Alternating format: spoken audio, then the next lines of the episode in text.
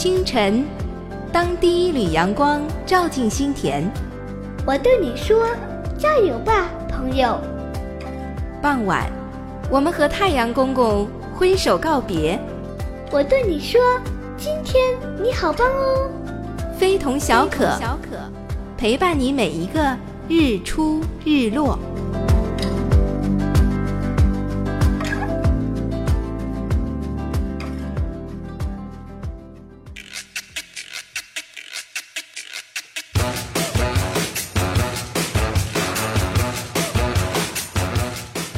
小伙伴们，大家好！五一劳动节快乐！欢迎来到非同小可第十八期，我是小可。我最近啊在看阳光姐姐写的书，可有意思了。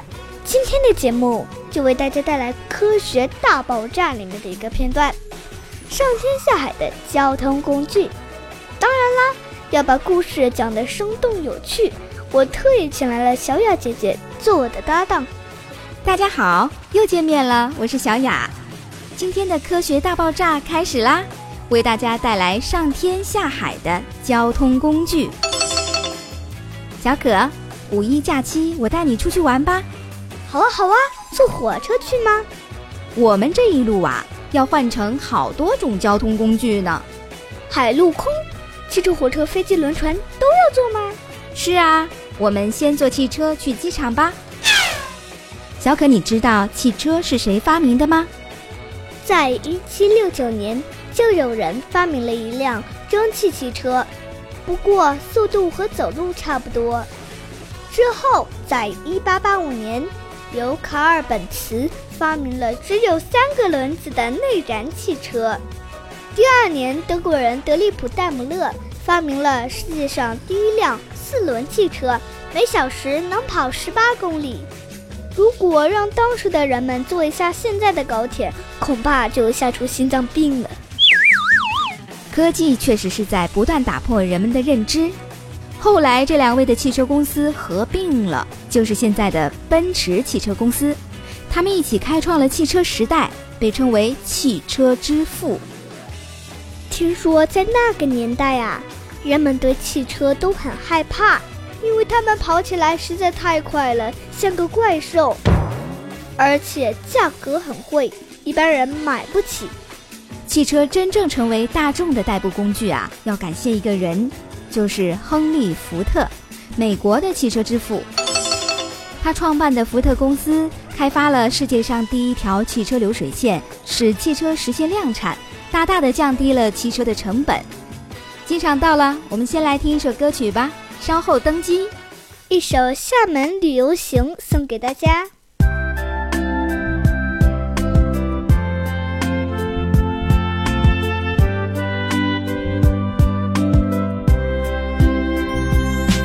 嗨，各位旅客，大家好，欢迎来到厦门这个宜人的城市。今天让我来为大家服务，开始一天美妙的行程。首先，我们经过历史悠久的厦门大学，我们来到环岛路。这里风景优美，海风轻柔，海浪不知疲倦，拍打着沙滩。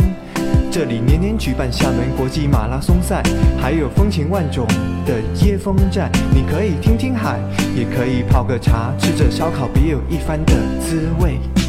接着我们来到鼓浪屿，这是个钢琴之岛，它绿树成荫，繁花似锦，灿烂的三角梅，热烈的凤凰花，还有别具特色的欧式建筑。你可以登上日光岩，观赏皓月园、梳妆花园，还有郑成功望着台湾，穿梭在弯曲起伏的小巷里。我们开始哼起那首优美的歌曲。鼓浪屿四周海茫。水鼓起波浪，鼓浪屿要对着台湾岛，台湾是我家乡。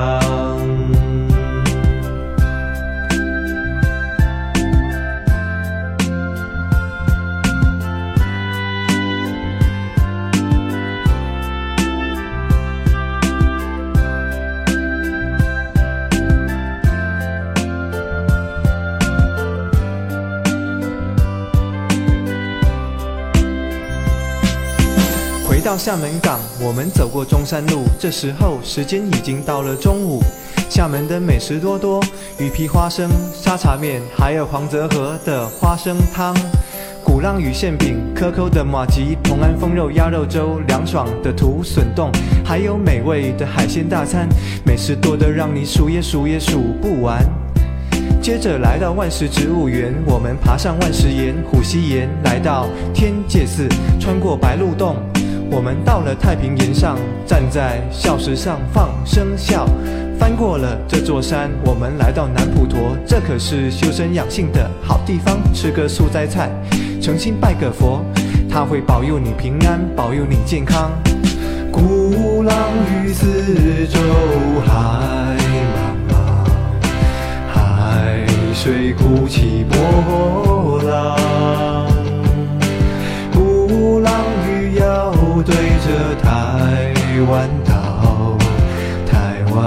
是我家乡。登上。光眼眺望，只见云海苍苍。我渴望，我渴望，快快见到你美丽的基隆港。报告。收到来自二零一八年的信号，什么内容？非同小可的主持人小可邀请我们去二零一八年做客，让我们回到十七年前。是的，答复他，我们明天到达。非同小可，遇见未来，遇见你。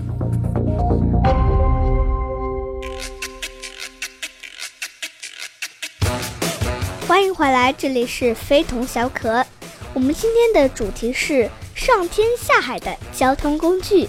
小可和小雅已经登机，所有的电磁设备都要关机哦。任何电磁设备的信号都可能会影响飞机上的电子设备。嗯嗯，小雅，古代人应该很想像鸟儿一样在空中飞吧？是啊，所以很多人为了发明飞机而受伤，甚至是献出了生命。幸好美国的莱特兄弟成功了，他们制造出了第一架动力飞机。最初的飞机是木质结构的，大多数被用在军事上。直到1933年，美国波音公司研制出了全金属客机波音247。这是第一架用于民用的载人客机，感谢莱特兄弟，感谢波音公司。呀，飞机真快呀！我们已经到达目的地了，接下来我们要坐火车喽。为什么我们不直接坐飞机呢？还有转火车？因为火车比飞机便宜，而且不是每一个城市都有飞机的，而火车就四通八达，方便多了。大约两百年前，第一辆火车开始运行，一直到今天，火车仍然是世界上非常重要的交通工具。嗯，为了跟上时代的脚步，火车一直在更新换代。从刚开始的蒸汽机车，到后来的柴油机车，再到电力机车，速度越来越快。英国人史蒂芬森在一八一四年发明了第一辆蒸汽机车。采用的是瓦特的蒸汽机作为火车的动力源。最初的火车好像并不受欢迎啊，但是史蒂芬森并没有放弃。他在1829年又设计出了火箭号汽车，还与其他机车进行了一场比赛，火箭号以绝对优势获胜。从此，人们开始接受了这个大怪物。随着火车的普及。人们的出行方式发生了很大的改变，可以走得更远啦。小雅，你看，我们的火车开到港口了。可是，我们要怎么越过这个海峡呢？要下车吗？不用下车，我们待在火车上就行啦。工作人员会把火车分开，然后开上渡轮，渡轮会把我们送到海南岛上，然后再把火车接起来继续开。还有这种方法，今天长见识了。这样也是为了让乘客省事吧，就不用下火车再坐船再上火车了。对呀，火车装在渡轮的底层，船上铺有轨道，火车可以直接开上来。船的中间层装的是汽车，上层装的是乘客。天哪，这还真是一艘超级大船！小可，你知道最初的船是什么样的吗？应该是用木头做的吧。古人们发现木头能浮在水面上，于是就把木头连在一起，这就是原始的小船，叫木筏。后来人们把木头掏空，做成了独木舟。这样的小船好像走不远啊，怎么办呢？啊哦，古埃及人在船上加了帆，这样借助风的力量。小船就能走得更远了。帆船出海要靠风，还是有局限性。前面我们说到蒸汽机车靠的是蒸汽机作为动力，同样人们也发明出了蒸汽船，能够运送货物，航行得更远。蒸汽船是由美国人罗伯特·富尔顿在1807年建造的，比火车还要早一些。没错。蒸汽动力船出现后，船就变得越来越强大。世界上最长的船有四百多米长呢。小雅，快看，靠岸啦！火车就要重新启动了，咕咚咕咚咕咚咕咚，很快就到目的地了。总算下车了。小可，你看，前面有共享单车，我们骑车去海边吧。好啊，沙滩、大海、美景，我们来啦！上天下海的交通工具，我们今天就聊到这里啦。有一个任务要交给小朋友们去完成哦，请你去研究一下自行车的历史吧。下次再见啦，下周非同小可不见不散。